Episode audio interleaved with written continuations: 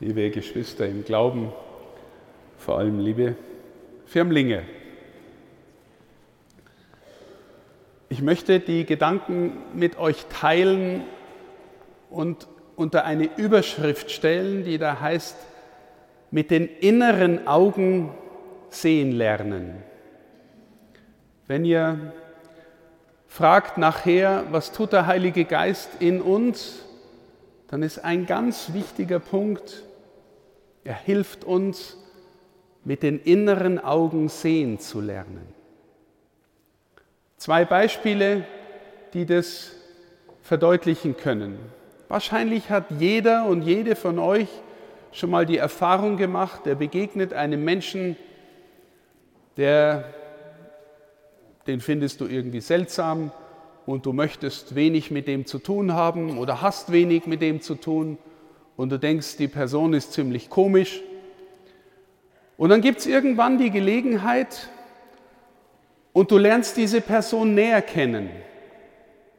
Und auf einmal merkst du, der ist ja ganz anders, als du gedacht hast. Und du spürst, der hat äh, ähnliche Interessen und ihr könnt euch über bestimmte Dinge wirklich tief austauschen. Und du merkst plötzlich, der äußere Anschein war ganz anders als die innere Erfahrung bei der Begegnung. Das ist ein Aspekt von mit den inneren Augen sehen lernen. Zweites Beispiel. Die meisten Firmlinge sind noch Schülerinnen und Schüler. Vielleicht ist der eine oder andere, das weiß ich jetzt nicht, schon in Ausbildung. Ähm, und die meisten Schülerinnen und Schüler haben Phasen in ihrer schulischen Karriere, wo sie denken, wann ist der Mist endlich vorbei? Schule kommt daher unter dem Eindruck, du musst lernen, du musst jeden Tag aufstehen und dahin gehen. Du hast nicht nur super Lehrer und trotzdem vielleicht solche, die Druck machen. Und du kommst heim und müsstest schon wieder lernen. Du musst und du sollst und du darfst nicht. Schule kommt oft unter äußerem Druck daher. Und du fragst dich, wann ist es endlich vorbei? Und dann hast du vielleicht einmal Gelegenheit, in ein Land zu reisen, wo es überhaupt nicht selbstverständlich ist, dass junge Menschen teilhaben dürfen an Bildungsangeboten, wo vielleicht nur von den Reichen und Mächtigen die Kinder in die Schule gehen, weil es noch keine allgemeine Schulpflicht gibt oder weil es sich im Land nicht durchsetzen lässt, weil die Kinder früh arbeiten müssen und für die Familien Geld verdienen müssen. Und du gehst in so ein Land und kommst zurück und denkst dir vielleicht, was für ein Geschenk ist es, dass ich jahrelang teilnehmen darf an Bildungsangeboten, wo es Menschen gibt, die sich um mich kümmern, dass ich was lerne. Nicht jeder in der gleichen Qualität, aber es gibt Lehrerinnen und Lehrer, die mir helfen wollen, dass sich irgendwie in mir Ausbildung und Bildung ereignet. Verstehst du? Du gehst wahrscheinlich nach so einer Erfahrung ganz anders in die Schule. Und du lernst mit den inneren Augen neu sehen den Wert von dem, was du da empfangen darfst. Drittes Beispiel, jetzt nähern wir uns dem Thema Firmung. Ganz viele Menschen, und ich meine jetzt nicht nur die Firmlinge, vielleicht auch die Patinnen und Paten oder alle, die mit dabei sind, Ganz viele Menschen verbinden heute in dieser Zeit mit dem Thema Kirche vor allem moralische Regeln. Du musst, du sollst, du darfst nicht. Du musst am Sonntag in die Kirche gehen, auch wenn es tot langweilig ist. Du darfst keinen Sex vor der Ehe haben. Du sollst am Freitag kein Fleisch essen. Du musst dieses und jenes. damit du ein guter Christ bist. Was hieße für Kirche mit den inneren Augen sehen lernen? Meine Lieben, das, was wir nachher feiern, soll eine Hilfestellung dafür sein, dass Christinnen und Christen durch alle Zeiten erfahren haben, dass wenn sie hierher kommen, dass das innerlich was mit ihnen macht. Und zwar vor allem dann, wenn wir das überwinden, du musst und du sollst und du darfst nicht, sondern wenn wir innerlich auf die Spur kommen, was hier eigentlich passiert. Nicht wenige Menschen entdecken das, was hier eigentlich passiert, wenn sie zum Beispiel durch eine intensive Leiterfahrung gehen. Leider sind wir Menschen manchmal so unterwegs, dass wir das, worum es im Innersten geht, oft erst kapieren, wenn wir durch Leiterfahrung gehen.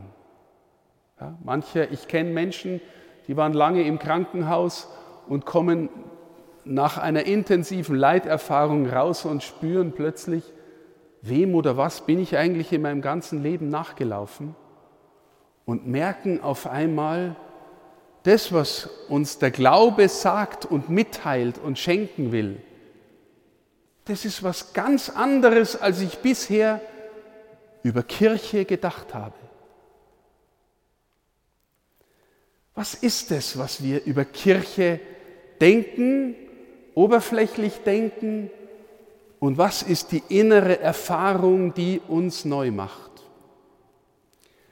Vor 2000 Jahren ist jemand gekommen in diese Welt,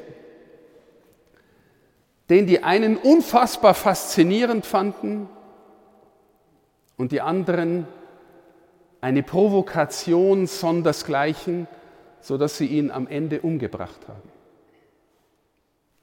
Ihr wisst, dass ich von Jesus rede.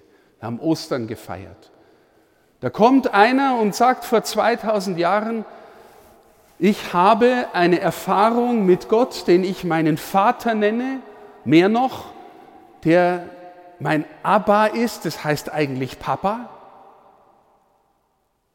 Und ich sehne mich danach, dass alle Menschen dahin finden, dass sie so eine ähnliche Erfahrung machen mit ihrem Gott.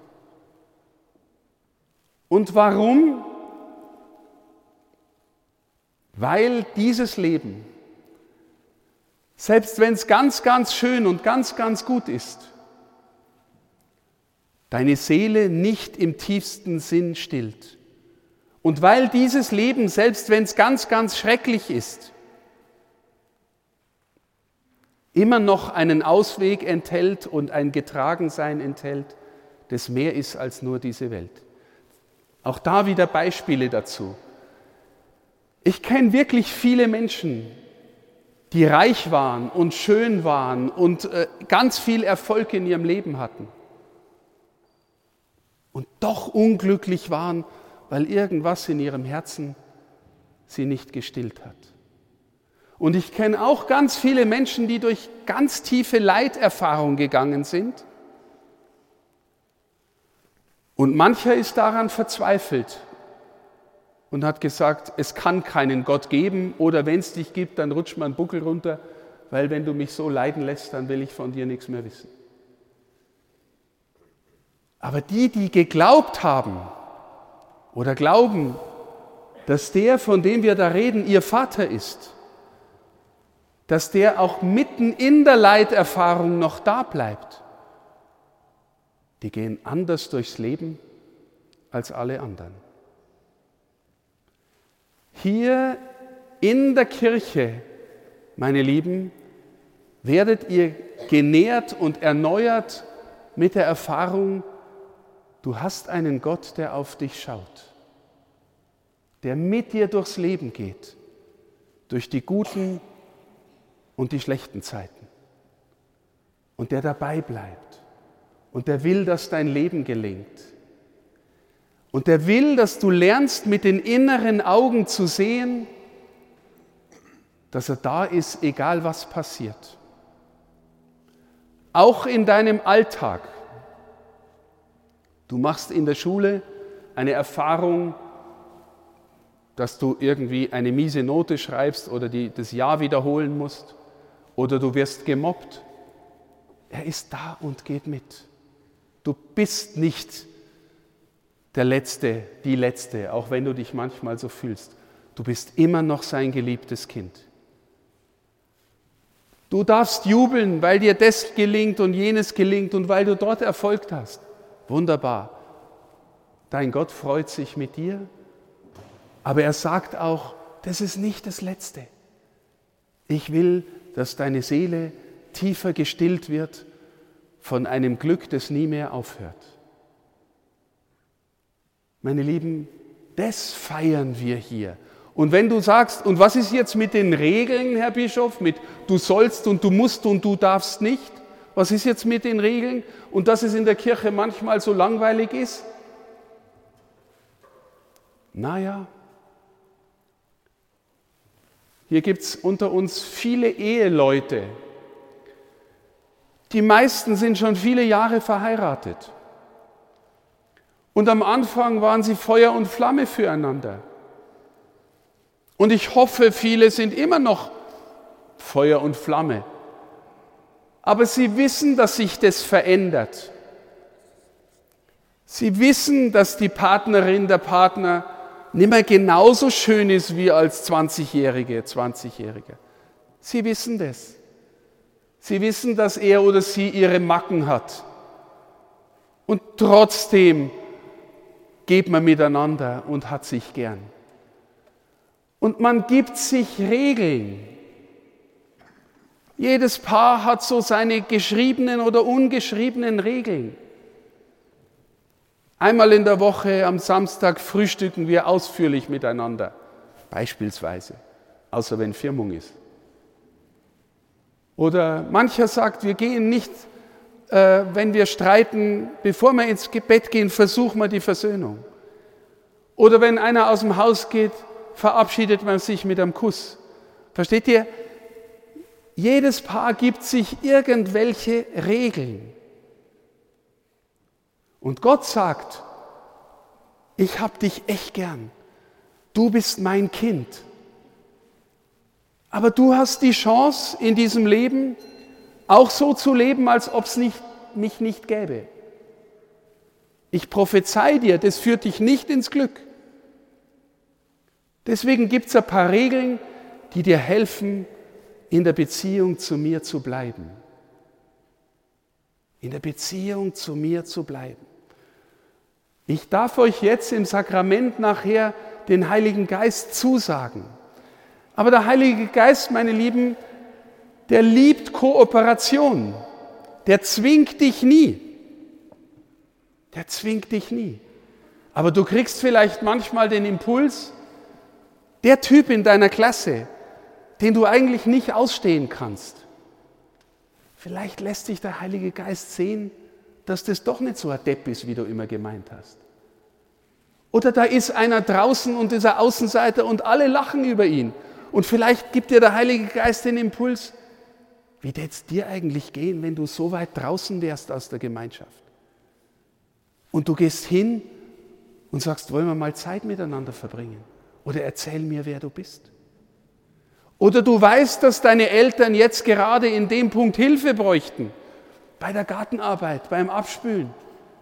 Aber im Handysurfen ist gerade viel cooler oder viel chilliger. Aber der Heilige Geist gibt dir den Impuls, vielleicht war es gut, ich helfe mal mit. Aber er zwingt dich nicht. Nur wenn er so ein Impuls kommt, dann kannst du einigermaßen sicher sein, dass das der Heilige Geist war. Und wenn du dem nachgibst und darin wächst, meine Lieben, dann glaube ich, wird dein Leben, was auch kommen mag, mitgetragen sein von ihm. Einen wichtigen Punkt möchte ich dir noch mitgeben,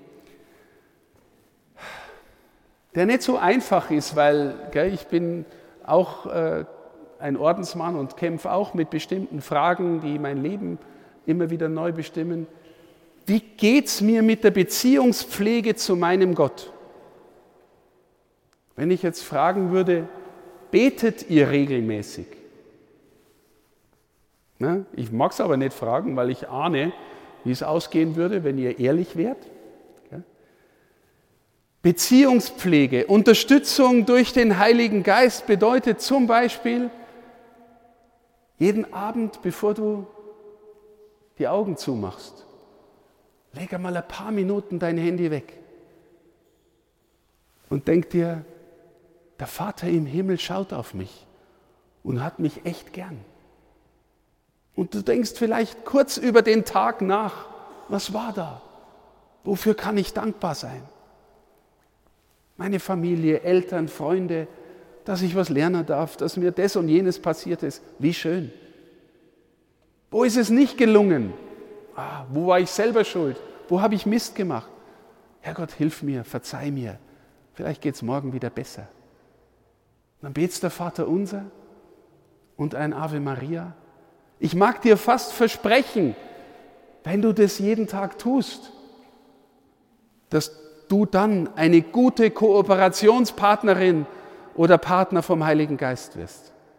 Und dass in dir was wächst, dass die Menschen spüren, der oder die lebt aus einer anderen Tiefe als nur in der Oberfläche dieser Welt. Meine Lieben, nur die Oberfläche dieser Welt hat nichts zu bieten, was deine Seele wirklich satt macht.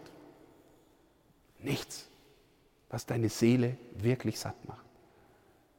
Deswegen möchte ich dich einladen, das zu tun, Beziehungspflege zu leben mit dem Heiligen Geist. Und auf Jesus zu schauen, der Heilige Geist will, dass du in der Freundschaft mit ihm wächst. Und immer wieder mal hier vorbeizuschauen. An die Paten. Ich weiß nicht, ob die Paten und Patinnen sehen gelernt haben mit dem inneren Auge, dass Gott da ist in der Welt, dass er unser Leben trägt und begleitet. Aber wenn Sie Firmpatin oder Pate sind, ich, keiner ist perfekt, aber ich möchte Sie einladen, reden Sie mit Ihrem Firmling auch über den Glauben. Wer ist Gott für dich? Glaubst du, dass er da ist? Glaubst du, dass er mitgeht?